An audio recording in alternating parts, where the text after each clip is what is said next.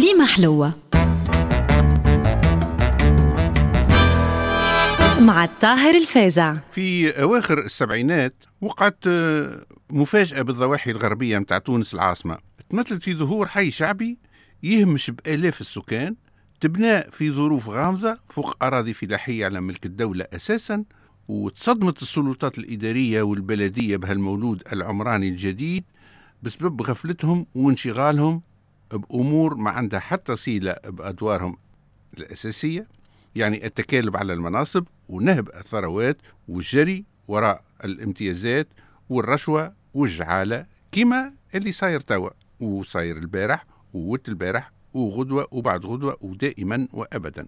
واستغلت الطبقات الشعبية غياب الرقابة وضعف السلطة وفساد المسؤولين باش تشري الأراضي بأربعة سوردي وتبني الديار. وتوسعت رقعة هالحي بنسق سريع بصورة مذهلة قدام المواقف السلبية واللامبالاة متاع المسؤولين وفي ساعة ولا فيها ستين ألف ساكن ثم وصل مئة وخمسين ألف ساكن في التسعينات فات الأربعمائة ألف ساكن. الحي هذا لازم راكم عرفتوه هو حي التضامن ونضم له دوار هيشر. والمثال هذا صار بالعشرات في ضواحي العاصمة من بن عروس الكبارية الفوشانة المحمدية المرناق الحمام الأنف الرادس النوبو الكرم الغربي البوسلسلة البحر الأزرق الريانة الباردو الدندان المنوبة إلى آخره. وهكا نسب سكان الضواحي بالمقارنة مع مدينة تونس اللي كانت 19% عام 1936 و 38% في 56 يعني عام الاستقلال والتي تمثل 93% في عام 84 وتوا في حدود 150% وهذه بعض النسب للنمو السكاني لضواحي تونس. حمام الأنف نزادوا سكانه من 56 لعام 94 ب 169% الزهرة 66% مجرين ب 477% آه، باردو ب 460% بن عروس 926% والرقم القياسي في ولاية ريانا بنسبة 934% يعني أن عدد سكانها ضعف 10 مرات من أوائل الستينات لليوم.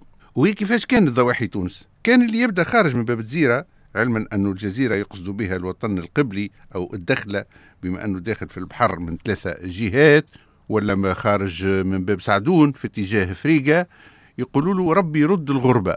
وحافظت كل الضواحي التونسية تقريبا على حدودها الطبيعية ونسيجها العمراني ما شافش توسع ملحوظ خلال العشرية اللي جات بعد الاستقلال.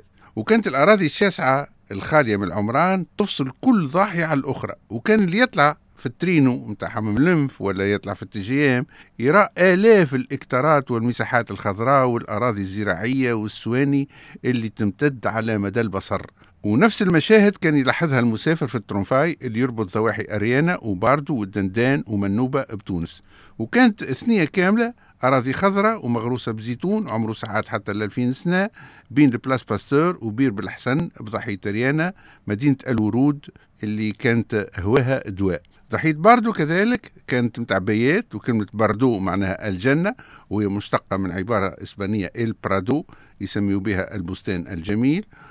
وأول من استعمل هالعبارة هما الأندلس كذلك اسم البيجا في ربض باب السويقة أصله كلمة إسبانية la vega تعني كذلك البساتين اللي كانت تمتد من باب العسل لباب الخضراء ثم خارج السور. وتونس العاصمة بدأت تصير فيها تحولات عميقة وجذرية في مختلف الضواحي والظاهرة هذه تزامنت مع فترة التعاضد التعيسة وين بدات أفواج غفيرة من سكان الأرياف هز شلاكتك وهز شلقاتك وملقاتك وحضر لتونس.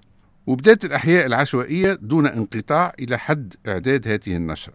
كمل في السبعينات دخلت تونس مرحلة التصنيع بنسق سريع وانتشرت المناطق الصناعية بكامل الشريط الساحلي وكان إقليم تونس يحتل الصدارة في استقطاب المناطق الصناعية الضخمة اللي تحتضن مئات المعامل والمصانع وتخدم في مئات الآلاف من العملة إناثا وذكورا من نزوح إكزود رورال استقروا بالضواحي الجنوبية والغربية في أحياء سكنية ذات كثافة عالية. والنتيجة العاصمة اتخنقت. ويقولوا والله أعلم أنه من ثورة مباركة لليوم ثم مليون جاوا يحتجوا في مسيرات كملوا استقروا فيها وقعدوا وبكلهم يحبوا مليار وجاكوار ودار في المنار أما يبقى في الهبطة. كليمة حلوة. مع الطاهر الفازع.